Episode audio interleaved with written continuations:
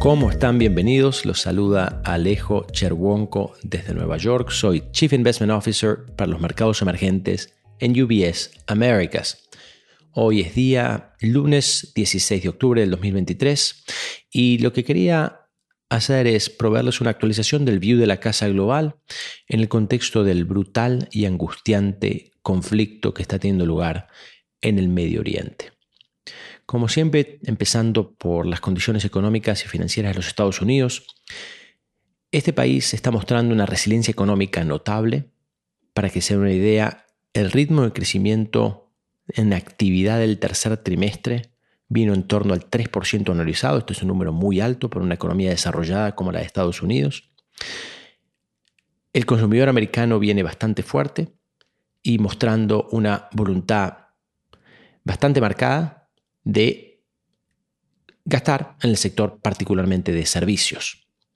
En nuestro análisis, el comportamiento reciente de la economía americana y del consumidor americano no debería extrapolarse indiscriminadamente hacia el futuro.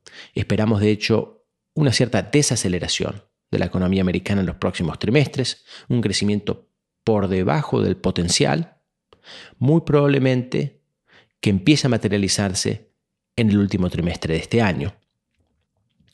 Esto se debe a que a la suba de tasas de corto plazo que inició la Reserva Federal de Estados Unidos hace 18 meses aproximadamente, se le suma una suba muy marcada de tasas a largo plazo en los últimos tres meses. Para ilustrarlo, la tasa a 10 años del Tesoro americano pasó de un nivel del 3,7% hace tres meses al 4,7% hoy. Estas son magnitudes muy marcadas que representan un endurecimiento de las condiciones financieras de Estados Unidos, de Latinoamérica y del resto del mundo que eventualmente, particularmente en Estados Unidos, creo va a poner paños fríos en actividad. Además, la Fed muy probablemente mantenga tasas que tiene bajo su control, las tasas a corto plazo, a niveles elevados del 5,5% hasta bien entrado el 2024, para continuar batallando una inflación que sigue marcadamente por encima del 2%, que es el objetivo del Banco Central americano.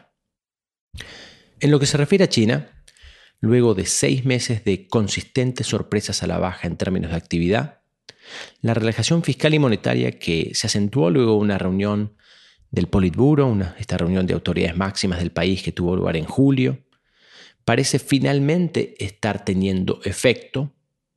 El último índice PMI de manufacturas en China se mostró en expansión por primera vez en seis meses. Los números de consumo durante la llamada Semana Dorada, en torno a una fiesta patria china, salieron bastante buenos. Por supuesto, los desafíos del sector inmobiliario en China son de carácter seculares. Hay que monitorearlos bien de cerca. Es por eso que estimamos que el crecimiento potencial chino hoy está en torno al 4, 4,5%. Estos son desafíos que van a permanecer con nosotros, pero que a la vez no creo den lugar a una crisis aguda en el corto plazo, ya que las autoridades tienen herramientas para estabilizar la situación. Desde un punto de vista geopolítico, los oyentes de este podcast recordarán que venimos discutiendo este tema y venimos ilustrando una transición de un mundo unipolar a un mundo multipolar. En un mundo multipolar, la distribución de poder geopolítico es un poco más homogénea entre las distintas potencias, pero a la vez es un mundo más tenso, es un mundo más, más propenso a conflictos frecuentes y severos. El ataque de Hamas a Israel de hace unos días, yo creo, tiene que ser entendido en este contexto. Permítame enfatizar que es un evento absolutamente espantoso, de un nivel de brutalidad que no creía posible en el siglo XXI y con un costo humanitario que no hay palabras para describir. Lamentablemente, todo parece indicar que es una confrontación que se extenderá en el tiempo, no tiene resolución fácil, de una complejidad notable. De la guerra y de esta confrontación limitarse al espacio geográfico que controla Israel y jamás, el costo humanitario seguirá siendo enorme, mientras que el impacto sobre mercados globales se mantendrá creo contenido, aquí lo que es clave monitorear es el principal canal de contagio de este conflicto, que es el precio del, del petróleo. Del conflicto extenderse regionalmente y, por ejemplo, empezar a involucrar a países como Irán de manera directa, este sería el escenario de riesgo y la clave para monitorear en los mercados globales. Poniendo todo en la balanza, les comparto algunas apreciaciones sobre implicancias de inversión. Lo primero es reconocer que el precio de los bonos y las acciones de todo el mundo han ajustado fuertemente en las últimas semanas. Aún con la incertidumbre económica y geopolítica que les describo, en nuestro análisis, portafolios balanceados deberían entregar retornos decentes de aquí a 12 meses. Mantenemos una preferencia por renta fija de calidad, con un posicionamiento neutral en duración. Ciertamente este no es el momento para toma excesiva de riesgo de crédito.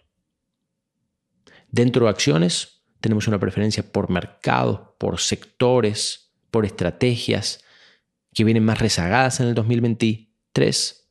La idea es no perseguir aquellos ganadores de este año, por ejemplo. En lo que se refiere al universo de las monedas, el dólar está muy fuerte. Creo que puede mantenerse fuerte en lo que resta del 2023.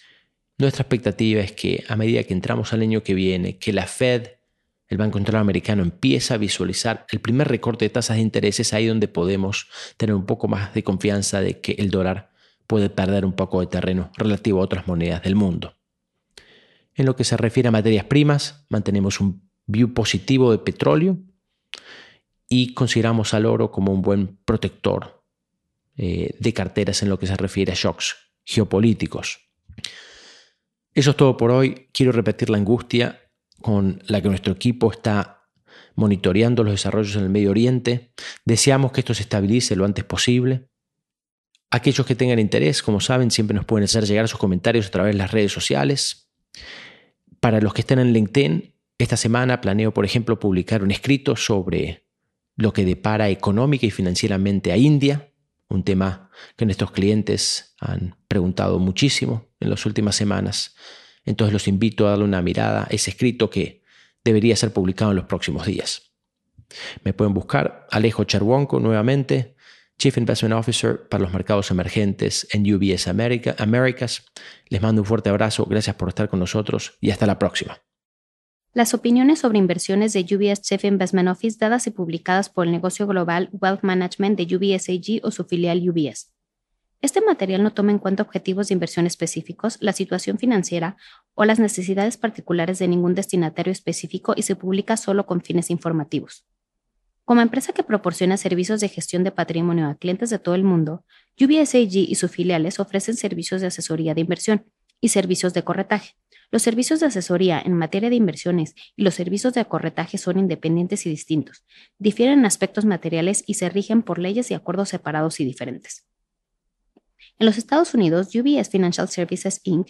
es una subsidiaria de UBS AG y miembro de FINRA SIPC. Para obtener más información, visite nuestro sitio web en ubs.com diagonal Working With Us. Para obtener la información legal completa, aplicable a las opiniones de inversión independiente producidas por UBS, visite nuestro sitio web en ubs.com diagonal CIO-disclaimer. Nada del contenido de este podcast está destinado a ser ni debe ser considerado como una solicitud o promoción. No todos nuestros servicios o productos están disponibles para los clientes en todas las jurisdicciones.